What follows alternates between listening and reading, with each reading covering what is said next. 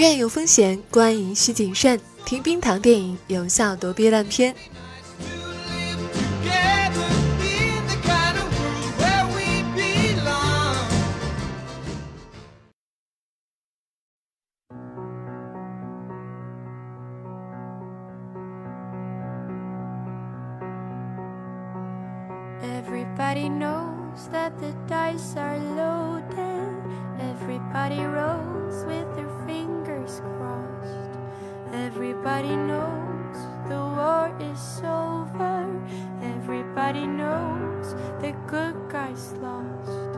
Hello，你好，我是冰糖，这里是冰糖电影。本期节目已经加入了喜马拉雅主办的“影评侠英雄集结”闯关答题，赢取正义联盟手办和漫画大奖的活动。那本期节目设定的问题呢，就是神奇女侠她属于哪一个族？只要完整的收听本期节目，就可以回答这个问题。同时呢，你还需要回答其他的四个问题。到哪里去回答呢？请看一下节目播放页面左下角有一个小黄条，点击进入这个页面就可以参加了。一共是五个问题，全部都回答正确的话，就有机会获得五大超级英雄模型套装和漫画书。活动奖品由 Hero Cross 模型和世界地图出版社提供。那到底能不能抱得大奖归，就看你有没有认真收听我们的节目啊！那就开始吧。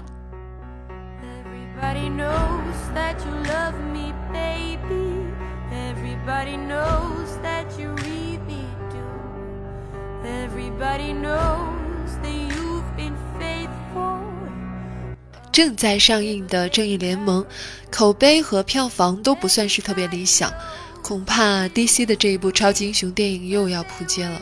别的姑且不说，嗯，凡是看过电影的观众们，现在回想一下，还能记得这部电影当中有什么值得让你回味的情节吗？有吗？可能你能想起几个段子，比如说。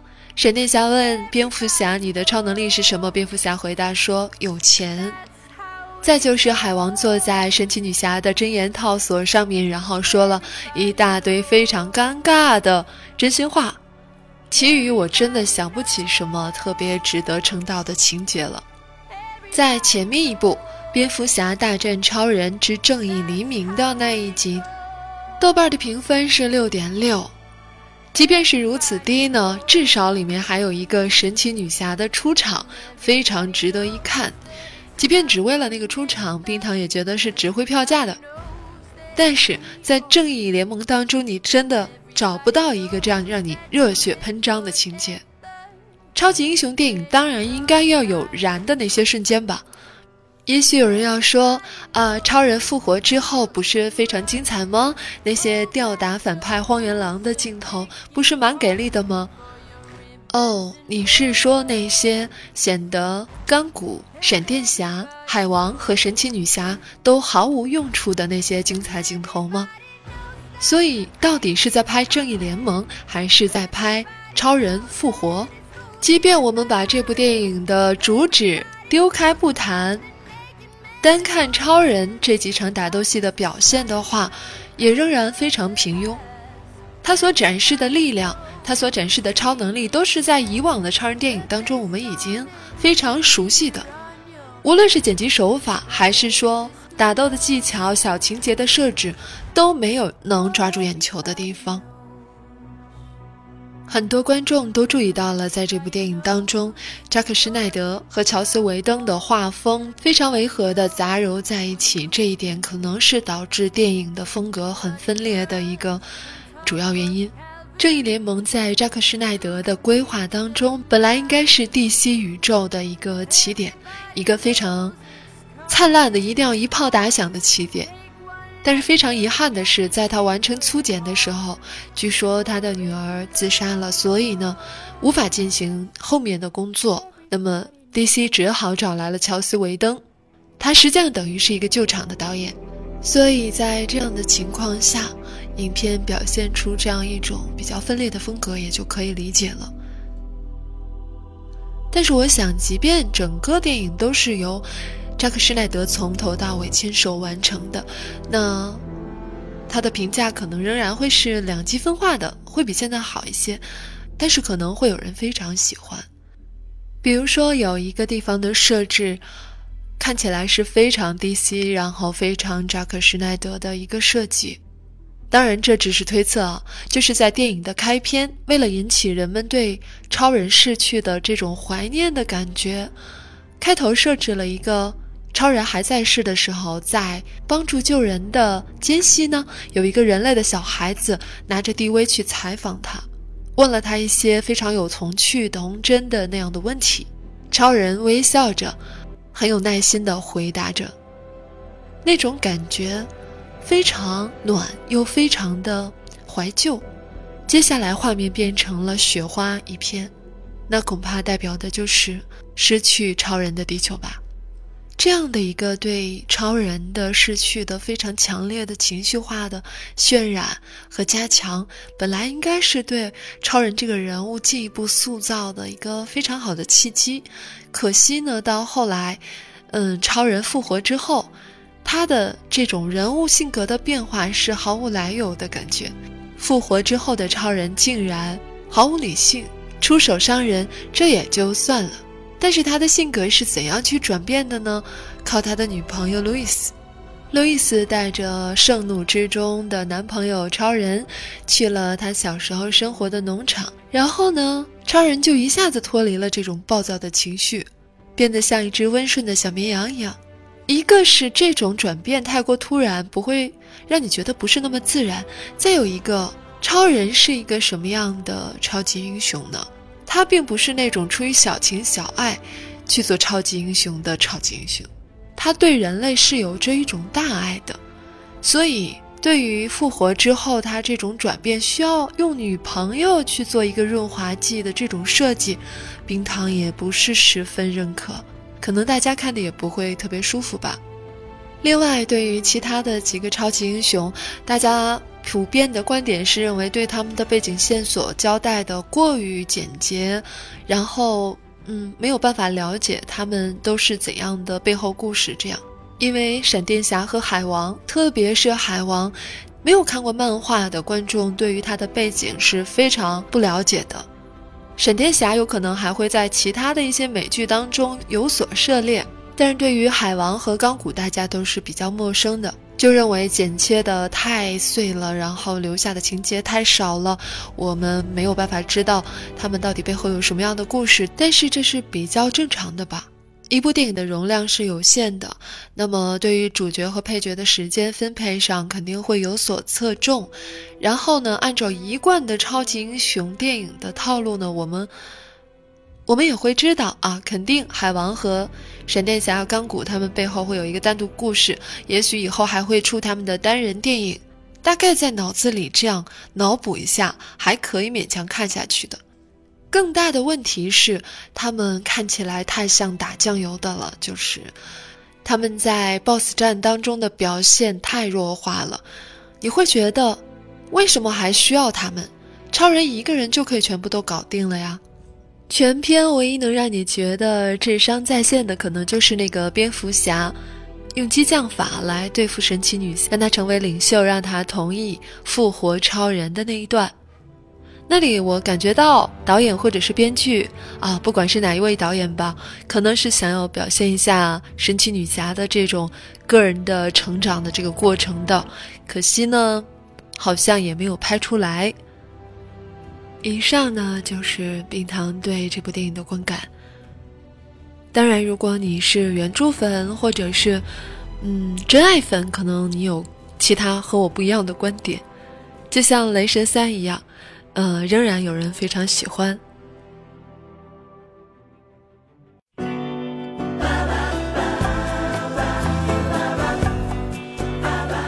喜欢节目记得要点赞和转发。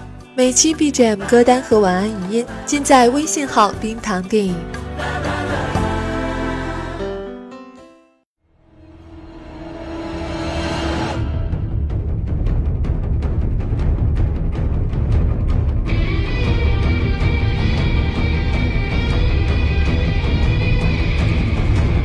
如果要推荐一部和正义联盟相关的电影的话，冰糖会推荐《神奇女侠》。它可以说是 DC 最近的一部翻身之作了。口碑和票房都不错。我们也曾经做过一期叫做“呃，你要做超人的女朋友还是女超人”这样一期节目，来讲神奇女侠的故事。在整个超级英雄电影的这个框架之中呢，女英雄本来就是非常少的，然后被拍成独立电影的就更少。由女导演拍摄的女超级英雄的电影，它更是绝无仅有的一部。这部电影除了神奇女侠。本人的形象塑造的非常成功、非常突出以外呢，她的族人亚马逊族人们全部都是女性哈，他们居住在一个伊势尔独立的小岛上面，有点像是一个女儿国。然后整体的亚马逊族人们的这种形象呢，群像也是非常美丽勇敢的，给人印象深刻，当然也是非常赏心悦目的。冰糖比较推荐，在你观看《正义联盟》之后呢，可以再去看一看，或者说重温一下这部电影。嗯，神奇女侠的单人电影不能说特别完美，或者是多么的好，但是它有让你觉得看下去的那种冲动。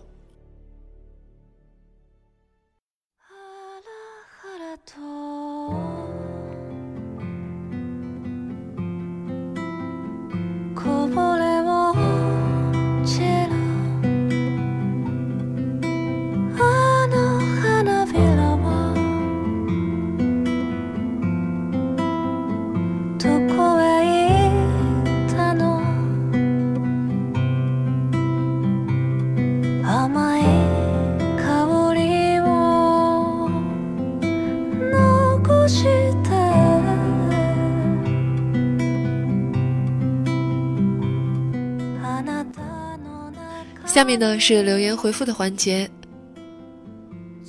不早起，他留言说：“我心目中最强的超级英雄，在这个漫威的世界里，应该就是钢铁侠了。”他是留言在《钢铁侠三》的那一期节目的下面。严格意义上说，钢铁侠成为英雄，凭借的是他本身用聪明的大脑创造盔甲，成为英雄。就像那句话：“人类最性感的是智慧。”那毫无疑问，托尼性感极了。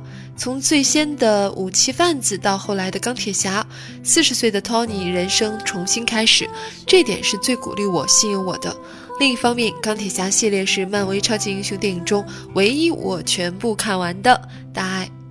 嗯，冰糖也挺喜欢钢铁侠的，也喜欢他那种个性，就是钢铁侠是少数的，呃，愿意把自己的身份直接暴露在公众面前，然后面对各种挑衅的这样的一种非常鲜明的性格，也是我非常喜欢的。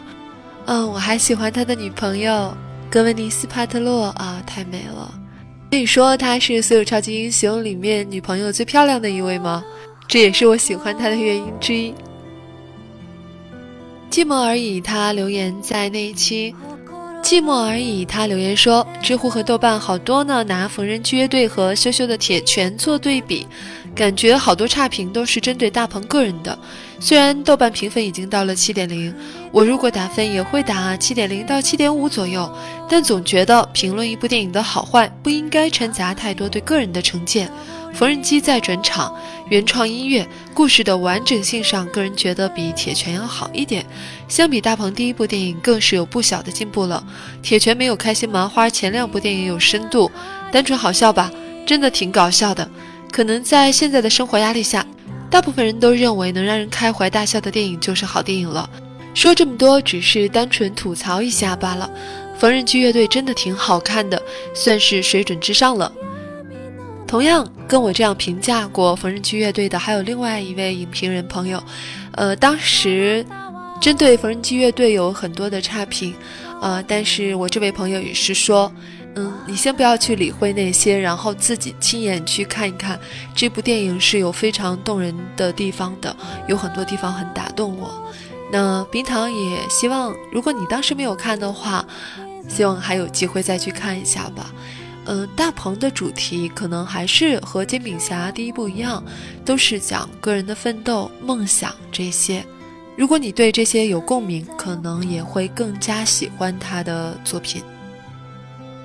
呃，老于二六零呢，他说，在谁说暗恋是场空欢喜，就是讲言情剧二情书的那一期节目下面呢，他说：“嗯，我有一个很胖的女性朋友，找了个很帅的老公，现在有两个很漂亮的孩子。嗯，这几天又吵闹着离婚了。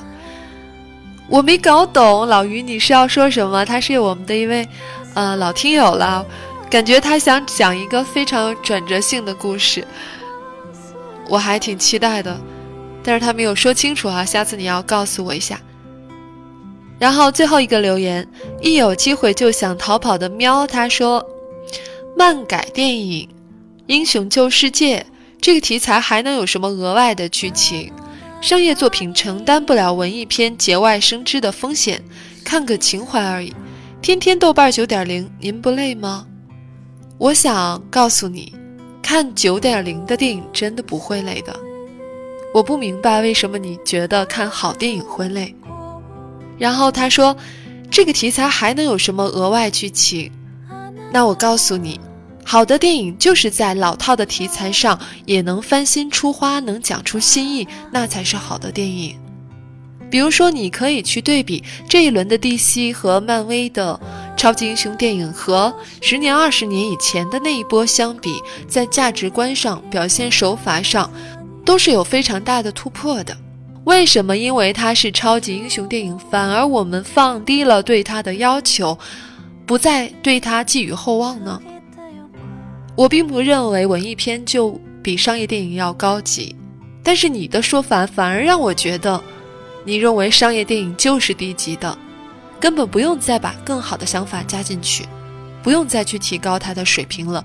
我认为，在我们之间，可能你是看低商业电影、看低英雄电影的那一方，你觉得呢？好，本期节目就到这里，下一期节目可能会是《暴雪将至》，然后同样的，我们的微信公号会同步发布电影节目，同时还会有一档晚安的语音节目，我想你可能也会喜欢，要不要过来做个客呢？微信公号“冰糖电影”等着你。我是冰糖，我们下期再见，拜拜。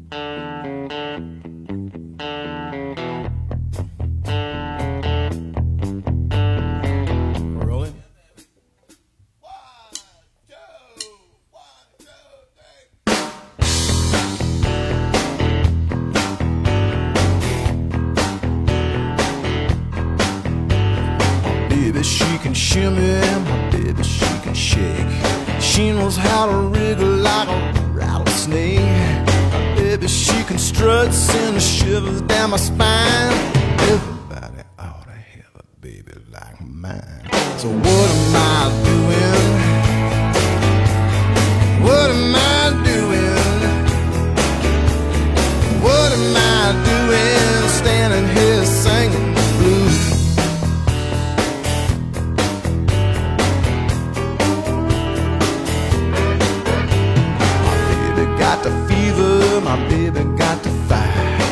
can light the flame under my desire. Baby, take the heat and give it right back.